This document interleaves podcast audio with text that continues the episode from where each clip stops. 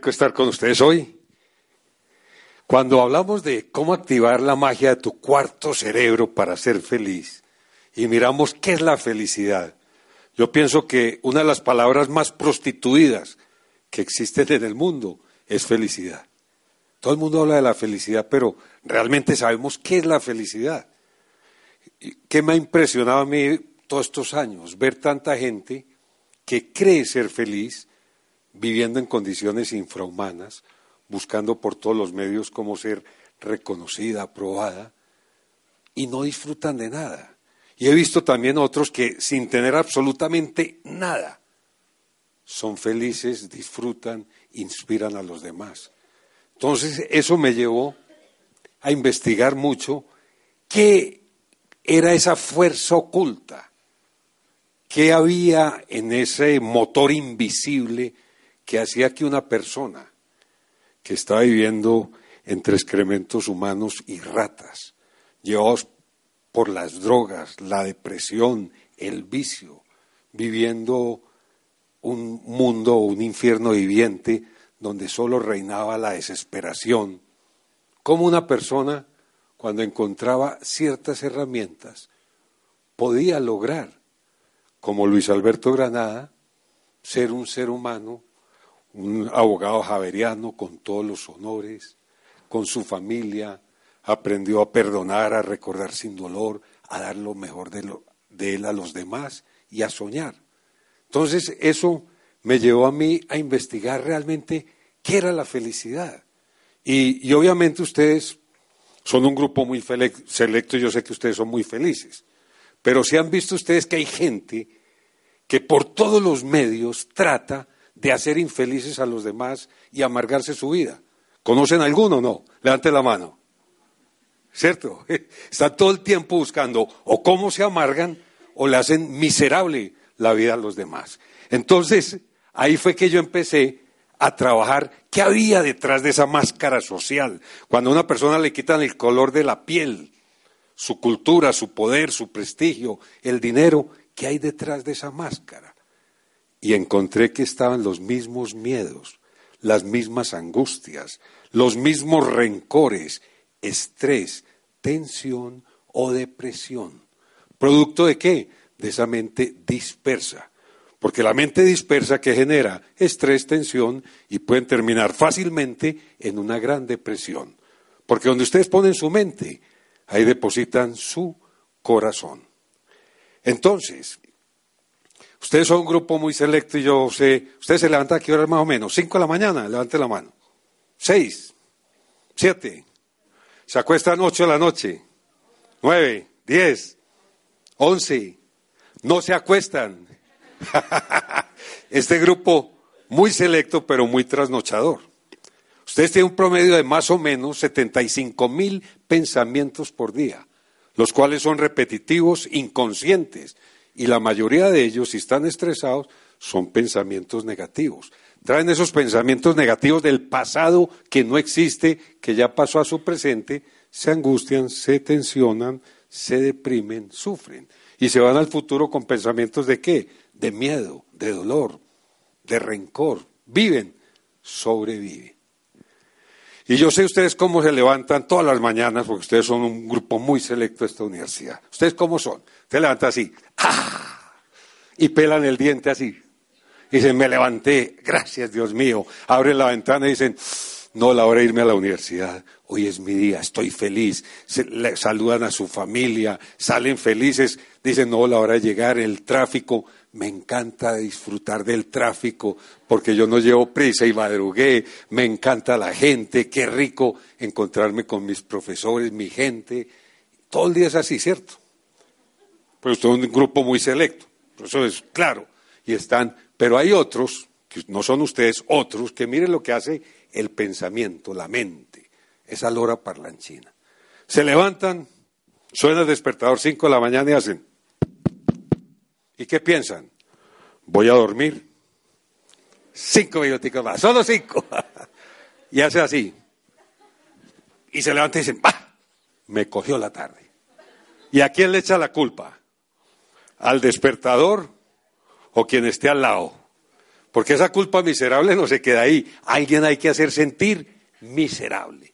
Y se levantan y, se va a levantar la carrera, van corriendo, van corriendo así, sin, así comen así, y van pensando, no, ahora tener que salir a ese tráfico, ese tráfico tan inmundo, no, e, esta, esta, ciudad, el, el, smog, la cosa, y, empiezan a pensar todo el día ese tipo de pensamientos que cómo los vuelven, los van volviendo agresivos, rencorosos, y cómo termina el día, miserable. Y cogen ese Facebook a ver, y, todas estas redes sociales es para criticar, y con el WhatsApp, oye, ¿por qué no me diste like en tal? ¿Y por qué el WhatsApp tal? ¿Y que chequeaste y no me metiste? Y se empiezan a amargar la vida. ¿Y cómo se vuelve la vida? Miserable. ¿Producto de qué? De esa mente dispersa. Pero entonces, yo encontré algo sobrehumano, algo espectacular, cuando empecé a profundizar trabajando con estos 85 mil, mil, 85 mil niños y niñas que han salido ya de la droga, de la depresión, del vicio. Yo empecé a, a profundizar e investigar porque yo decía, ¿cómo poder hacer que un niño que está llevado por la depresión o el vicio salga de ahí? Entonces, hace cuarenta y tantos años me metí en la hipnosis, la regresión, todo tipo de técnicas ancestrales de la China, del Tíbet, hipnosis, regresión, tecnología de punta. Me metí luego dentro de la neurociencia, la epigenética, y yo como soy geofísico y el doctorado en prospección y exploración geofísica, pues la física cuántica emerge por cada poro de la piel. Entonces yo empecé a profundizar, yo decía, ¿por qué? A mí, por ejemplo, me sucedió algo muy extraño, que cuando yo me caía en una alcantarilla, que son llenas de aguas negras, apestosas, que es toda la caca de la ciudad, y me resbalaba, ¿cuál es el problema cuando uno se cae? No es el golpe. ¿Cuál es el problema? Que hacía así. ¿Y qué me tragaba? Todos los excrementos de la ciudad. Pero nunca me daba ningún tipo de infección en estos cuarenta y tantos años. Nunca, nunca me he enfermado. Entonces yo decía, pero qué extraño. No me estresaba, no me daba tensión, no encontraba eh, angustia, vivía una vida muy tranquila.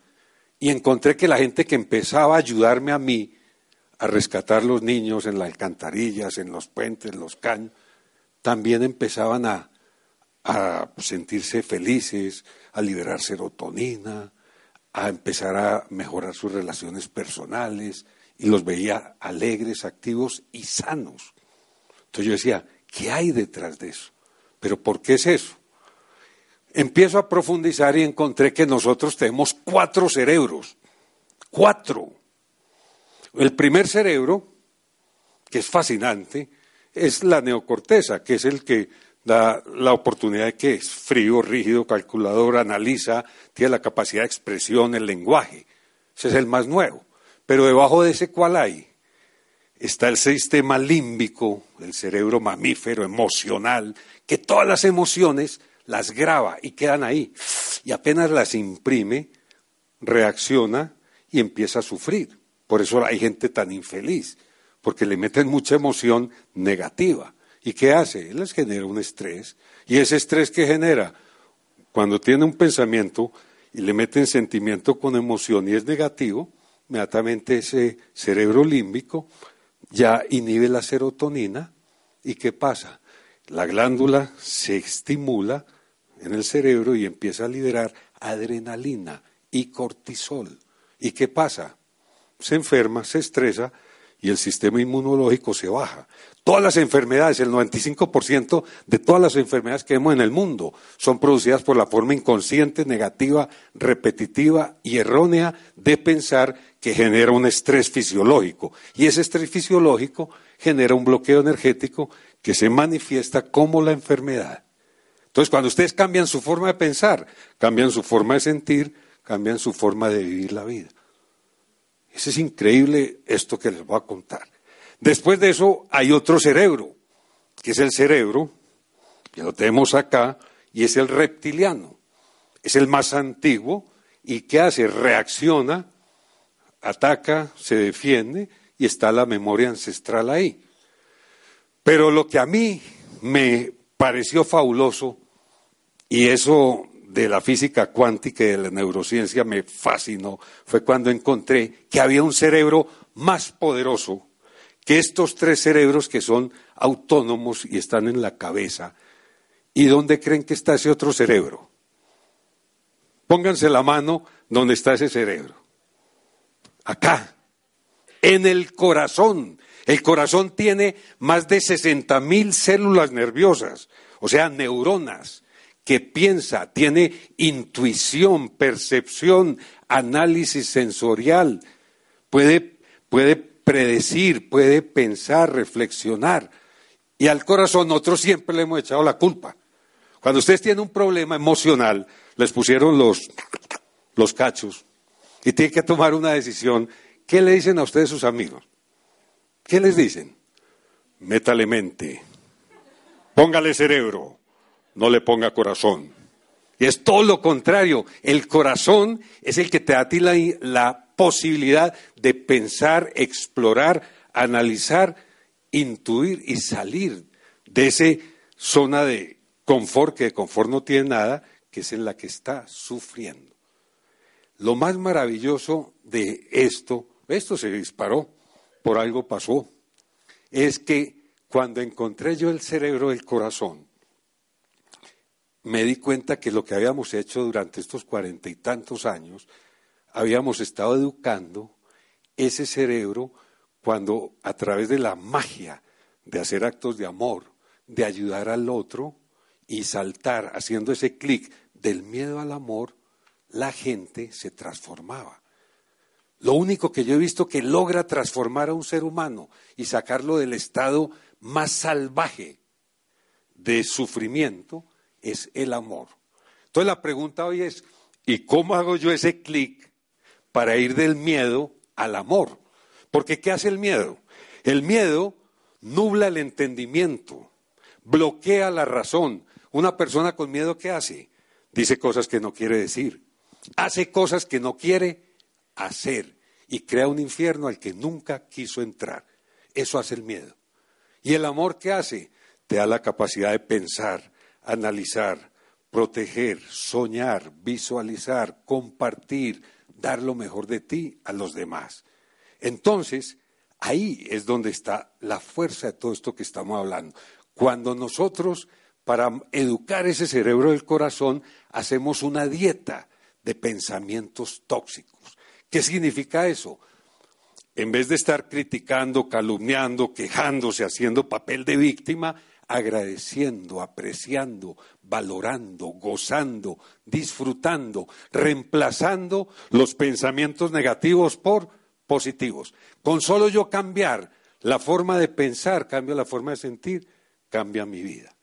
Pero estamos programados es a qué? A todo el tiempo estar criticando. Y siempre que ustedes enjuician, critican, calumnian, tres dedos apuntan hacia ustedes. Pero ¿cuál es el problema? Que ese cerebro del corazón, cuando ustedes están calumniando, tienen malas relaciones personales, tienen pensamientos tóxicos, ese, ese corazón vibra en una frecuencia que ya no es armónica. La velocidad de propagación de la onda en el cerebro, que manda un impulso nervioso desde acá, ya no es armónica y deliciosa, coherente, alegre, con paz y armonía, sino que genera qué? Estrés, angustia, rabia, miedo. Entonces, miren la importancia que tiene hacer esa dieta de alimentos y ponerse ustedes un, un desafío permanente. Cada vez que ustedes entren en contacto con una persona, su desafío es cuál? Que cuando ella salga, ustedes le hayan dado lo mejor de ustedes el amor, el compartir, el buenas conversaciones, buenas relaciones personales, porque cuando tú cambias la forma de mirar las cosas, instantáneamente las cosas cambian su forma. Pero cuando uno está eh, viviendo desde el miedo, no disfruta la vida, es una vida miserable. Por eso yo siempre insisto, y una de las cosas más importantes para educar Este cerebro del corazón se llama la apreciación, la gratitud. Cuando ustedes agradecen, valoran, aprecian y disfrutan lo que Dios y la vida les da, eso que agradecen lo atraen a sus vidas. Cuando ustedes se quejan, critican, calumnian o hacen papel de víctima, eso también lo atraen y ese es el malestar. Ustedes solamente tienen dos elecciones en la vida, el amor o el miedo. Eligen el amor, disfrutan a plenitud. Eligen el miedo y siempre van a vivir infelices, con la ingratitud permanente. En cambio, cuando hay gratitud, absolutamente todo cambia. Y cuando nosotros logramos desconectarnos del ego, que es el que nos hace sufrir, porque cuando ustedes viven apegados a todo lo que ustedes se aferran tan de, tarde que temprano, tienen que soltarlo. Yo recuerdo mucho cuando escribí el libro de Te amo pero soy feliz sin ti, que yo veía a la gente cómo sufría por cosas que no tienen sentido.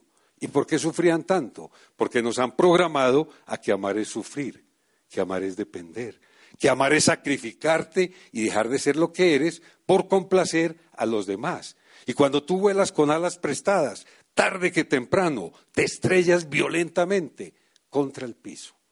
Pero nos han programado a depositar la felicidad en el exterior. Y cuando tú depositas tu felicidad en el exterior, ya la perdiste, porque no depende de ti, sino de esa persona o esa cosa. Y si esa persona es infiel, los abandona, los maltrata, los insulta, o muere, o quizás no quiere estar con ustedes, o pierden su fuente de placer material, eligen sufrir, porque es la programación que nos han dado en el miedo. Nos han programado tener, tener, tener. Yo les hago una pregunta a ustedes. ¿En qué, y es lo que a mí más me ha impactado trabajando con tantos seres humanos por el mundo entero, ¿en qué creen ustedes que el 95% de los seres humanos de este planeta Tierra se tiran, malgastan, desperdician su vida? Cuéntenme alguna. ¿En qué? Criticando, calumniando, quejándose, en el miedo, en el rencor, angustiados, estresados. No me han dicho la principal. ¿Saben qué se tiran el 95% su vida entera? Desde el más iluminado en el Tíbet hasta el más oscuro en estas cárceles de máxima seguridad con las que trabajo por el mundo entero. Desde el más pobre hasta el multi, multimillonario. ¿Saben qué se tiran su vida? Buscando por todos los medios cómo impresionar a los demás. Y en esa búsqueda de ser aprobado, reconocido, adulado, la vida, que es algo maravillosa, llena de magia, color, aventura, innovación, cambio, pasa por un lado. Y después dicen, ¿por qué no viví? ¿Por qué no enfrenté mis miedos? ¿Por qué no exploré? ¿Por qué no innové? ¿Por qué no cambié? Porque buscando impresionar, se le olvidó vivir.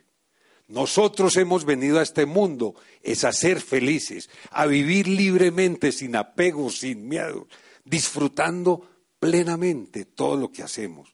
Ahí es donde empezamos nosotros a trabajar y cuando nos conectamos con el corazón y aprendemos a perdonar, que perdonar no es olvidar, porque hay gente que dice, yo ya me olvidé esa vieja imbécil, a mí ya me olvidó, y es imbécil de tal, Sex, ya no me acuerdo. Si a usted ya se les olvidó, ¿quién les hizo tanto daño? Los maltrató, trapió el piso con ustedes. Y ustedes creen que ya perdonaron porque no se acuerdan. Lamento decirles que ustedes tienen síndrome de Alzheimer, pero no han perdonado, están perdiendo en memoria. Perdonar es todo lo contrario, es recordar sin dolor, sin rencor, sin resentimiento. El perdón no es de bondad, es de inteligencia. Ahí me llega gente en, en condiciones que ustedes ni se imaginan, porque a mí me toca trabajar es el que se intenta suicidar, el que ha violado, matado, torturado, las cosas más salvajes que veo en la calle y miles de pacientes por el mundo entero. Y cuando a mí me llega una persona que le está haciendo quimioterapia, le hacen todo y, tiene unos rencores por dentro, ¿qué les digo? Si usted no aprende a perdonar, el cáncer regresa. le pueden sacar el hígado, intestino, riñón, vesícula. Si no aprende a perdonar, el cáncer regresa. El rencor roba la paz interior, roba la alegría de vivir, te mata, te destruye. Por eso es tan importante esto para educar qué? Ese cerebro. Y el soñar, el ponerle alas a esa imaginación, a esa creatividad, pero tren de aterrizaje a esos sueños. Y si ustedes, y escuchen esto muy bien, si ustedes tienen un sueño y no lo tienen claro, o no saben qué quieren, ni para dónde van, ¿a dónde van a llegar? A ningún lado. Y van a terminar trabajando para los que sí tenían su sueño claro, sabían qué querían y para dónde iban. Y cuando ustedes tienen un sueño y lo visualizan y creen que lo van a lograr y le meten fe, pasión y amor, allá llegan. Pero cuando ustedes creen que no lo van a lograr, tienen toda la razón, no lo logran. Todo está en el poder de visualizar. Por eso la visualización creativa es tan importante, porque te conecta glándula pineal, pituitaria y tercer ojo, empiezas a traer esa energía y como sientes que ya se está logrando conseguir, vibras en esa frecuencia vibratoria del deseo y esa alegría, eso que visualizas, lo atraes a tu vida. Pero cuando piensan ustedes que no lo van a conseguir, no lo consiguen. El, el poder de los sueños tiene una fuerza que ustedes no tienen. Y yo lo he visto cientos de veces o millones de veces con todo tipo de seres humanos, que cuando sueñan, ven que los sueños se hacen realidad. Pero tienen que tener fe, pasión y amor, creer en que lo van a lograr, pasión y entregarse con todo. Y cuando nosotros empezamos a trabajar la inteligencia intuitiva del corazón, es la que nos da armonía, conexión con nuestra esencia divina, con nuestro espíritu. Y empieza a, a emanar desde el corazón alegría, gozo, dicha, tranquilidad, y ahí es cuando nosotros podemos experimentar la gratitud, el servicio incondicional a los demás, que cuando ustedes están sirviendo, dan lo mejor de ustedes a los demás, liberan serotonina y dopamina. Y tanto el que recibe el servicio como el que lo está dando como el que está observando, los tres liberan serotonina y la depresión empieza a desaparecer. Y cuando ustedes dan desde el amor, desde su corazón, todo, absolutamente todo, se abre un mundo de infinitas posibilidades. Todo está acá.